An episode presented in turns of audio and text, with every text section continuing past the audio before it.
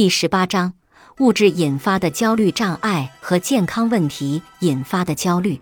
在对焦虑障碍做出诊断之前，由物质或健康问题直接导致的焦虑必须被排除在外。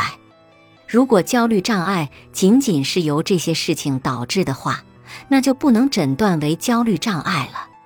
对于物质引发的焦虑障碍，焦虑症状完全是由药物、非法药物或其他物质引发的。比如，在喝了太多咖啡、使用可卡因、服用含兴奋剂的药物或戒酒后，一个人可能会惊恐发作。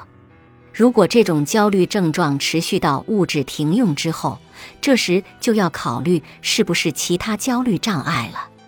一个每天喝十杯咖啡的人，如果在戒断咖啡之后仍然存在惊恐发作，就有可能被诊断为惊恐障碍了。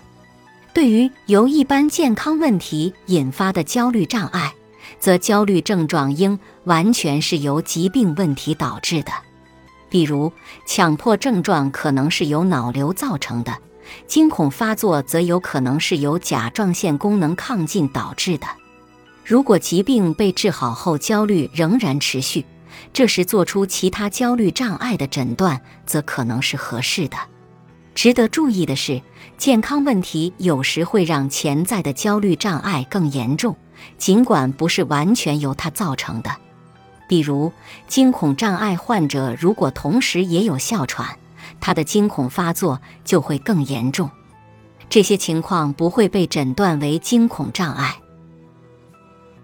本集播放完毕，感谢您的收听。喜欢别忘了订阅专辑、关注主播，主页有更多精彩内容。